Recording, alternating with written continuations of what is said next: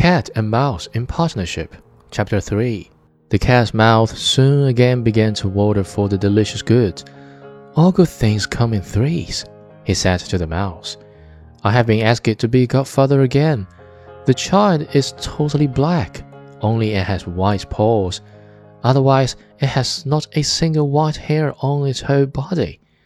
This only happens once every few years. You will let me go, won't you?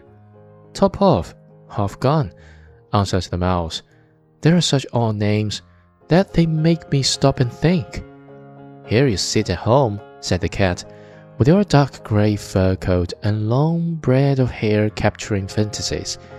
That is because you do not go out in the daytime.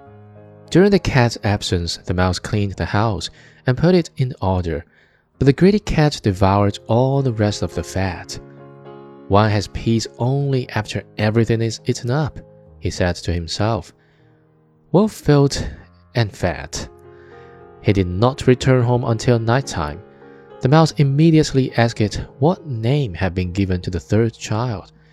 You will not like it either, said the cat. His name is All Gone.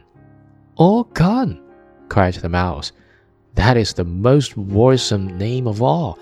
I have never seen it in print. All gone? What can that mean? Then she shook her head, curled herself up, and lay down to sleep.